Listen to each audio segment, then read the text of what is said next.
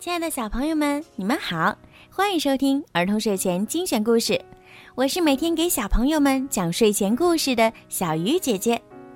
今天呀，小鱼姐姐又要给你们讲好听的故事了，猜一猜是什么？快竖起你们的小耳朵，准备收听吧。沙漠大战。罗斯将军此时正在沙漠的秘密基地里。突然有人报告：“将军。”沙漠突然出现一个七英尺高的巨型怪物，而且它正在疯狂的破坏那里的一切。那他要是靠近我们的基地，就太危险了。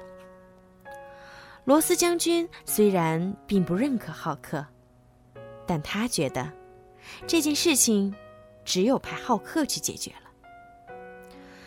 现在立刻派浩克去解除这个危机。罗斯将军命令道：“浩克收到罗斯将军的命令后，就离开了基地，前往沙漠中心。可是，一路上都没有见到所谓的巨型怪物。这个自以为是的家伙一定是搞错了，哪有什么巨型怪物？难道是我的视力出了问题？”浩克小声嘟囔着。突然。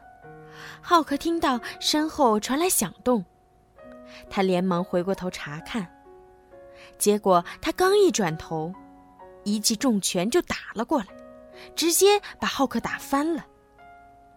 他连忙站起身来，看到对面站着的果然是一个巨型怪物，而且这个家伙居然和自己体型差不多，但是表情很狰狞。目露凶光。你到这儿来是送死的吗？这个巨型怪物口气很嚣张。这话应该我问你才对，怪物。浩克最恨别人偷袭，又看到这个家伙这么嚣张，他一点都不客气。你才是怪物，我是狂暴恶煞。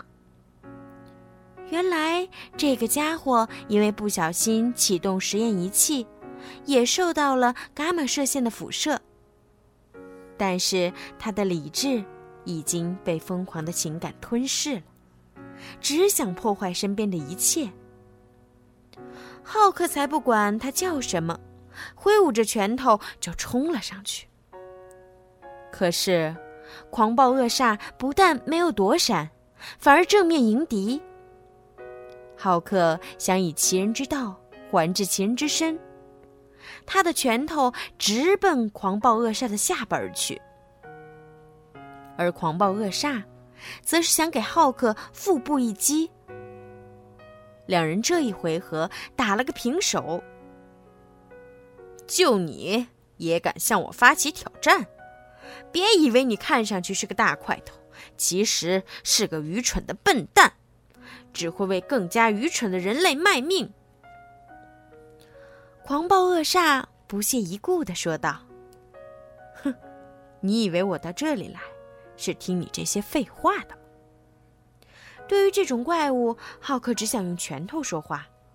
他搬起脚边的一块石头，双手举得高高的，准备砸向狂暴恶煞。浩克看准时机，用左臂。带动手中的巨石，将石头朝着狂暴恶煞砸了过去。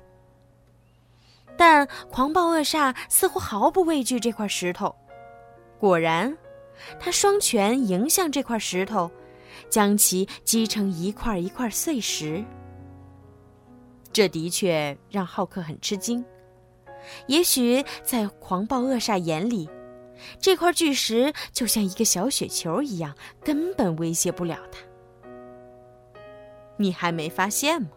我和你一样厉害，甚至比你强百倍。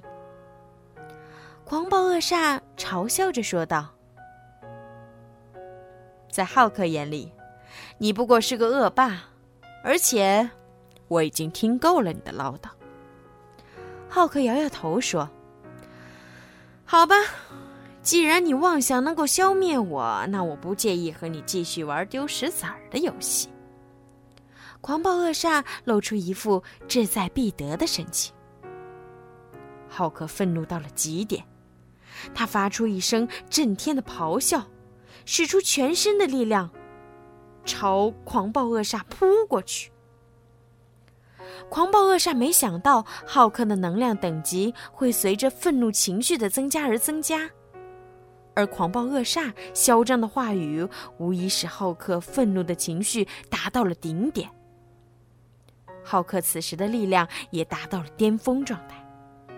因此，浩克一拳就打翻了狂暴恶煞，并且趁热打铁，冲上去继续挥舞拳头。雨点般密集的拳头落在狂暴恶煞身上，他感到浑身像火烧一样灼热。嗯，够了，浩克。看到狂暴恶煞被制服，罗斯将军带着军队出现了。罗斯将军命令士兵们将已经被打晕的狂暴恶煞抓了起来。跟你说了，我不喜欢听唠叨，只喜欢搞破坏，你还不信？这下信了吧？浩克似乎还没打过瘾，说着一拳又砸向了旁边的一块石头，石头立刻被砸成了一堆碎石。这时，罗斯将军走过来，有点不满地问道。你又在搞什么？没什么，浩克只是敲敲地板，告诉大家我回来了。浩克调皮的说道：“我认为你完全没必要搞这种名堂。不过你的确打败了狂暴恶煞，干得不错，伙计。”罗斯将军如实说道：“你简直就是个英雄，是你阻止了那个可怕的怪物。”一个士兵激动地走上前来说道，身后的士兵也纷纷赞叹道。就在这时，浩克突然跳起来，他腾空而起，瞬间消失不见了。原来他听到大家的夸赞，有些不好意思呢。几秒钟以后，他跳到了沙漠的另一头，而且很快就变回了他原来的模样。在这之前，还没有人称赞浩克是超级英雄呢。布鲁斯心里高兴极了。好了，孩子们，今天的故事就讲到这儿了。在今天故事的最后呀，小鱼姐姐要祝每一个小朋友今天晚上都可以做一个好梦。如果你们想听到属于你们自己的专属故事，可以让爸爸妈妈加小鱼姐姐私人微信。猫小鱼全拼九九来为你们点播，好了，孩子们，晚安。